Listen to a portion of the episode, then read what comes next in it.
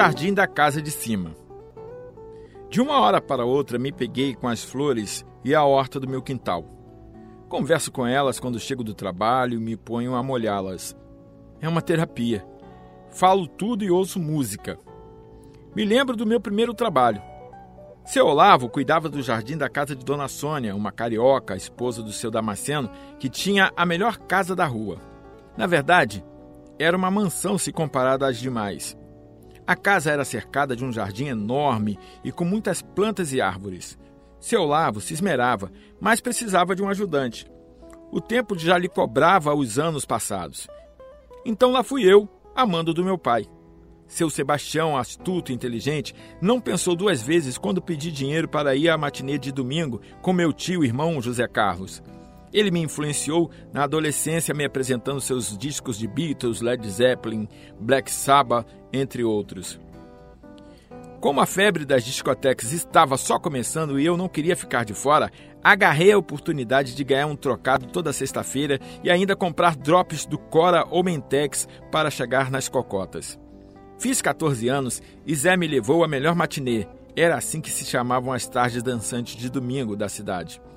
Meu pai, diante do meu pedido, me sugeriu que eu mesmo pagasse pela entrada do Clube Comari, onde acontecia a domingueira. Eu, sedento por não perder uma balada, decidi aceitar.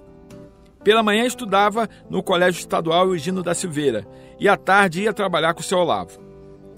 O jardim de Dona Sônia era a parte boa. Seu Olavo fazia bicos pela vizinhança. Ele não rejeitava serviço. Por conta dele, aprendi a limpar fossas, carreguei muita lajota escada acima, passei muitos fios por dentro de conduítes, virei muita massa em obra. Mas o jardim era o que eu mais gostava. A cada semana que Dona Sônia subia, ela trazia uma planta nova. Para ficar tudo arrumado, era preciso regar as plantas, podar e, principalmente, limpar a grama chinesa que ficava debaixo de duas enormes árvores de eucalipto que perfumavam o ambiente como uma sauna a vapor, e de grama esmeralda que ficava na subida de lajota por onde o carro entrava. Em dias de vento era quase impossível deixar tudo limpo. Seu Olavo quase surtava com a demora. Ele mesmo não pegava no ancinho, só gritava para que eu não me atrasasse. Normalmente isto ocorria nas tardes de quinta ou sexta. O jardim era lindo. Dona Sônia planejara cada cantinho. Gramara tudo e colocava trilhas de pedra para cada canto que a gente olhava. Seu Damasceno chegava dirigindo seu Dodge Dart Coupé V8 com Dona Sônia ao lado e os filhos atrás. Os mais velhos vinham com seus próprios carros. Dona Sônia também dirigia. Era uma mulher moderna.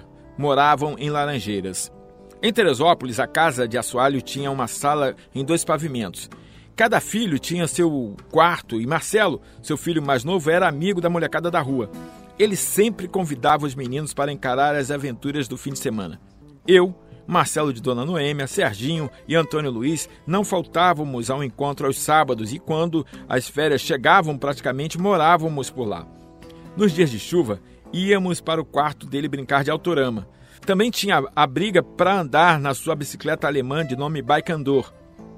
Na casa, uma ladeira dava para o final da rua, onde tinha uma rotatória que fazíamos de campinho.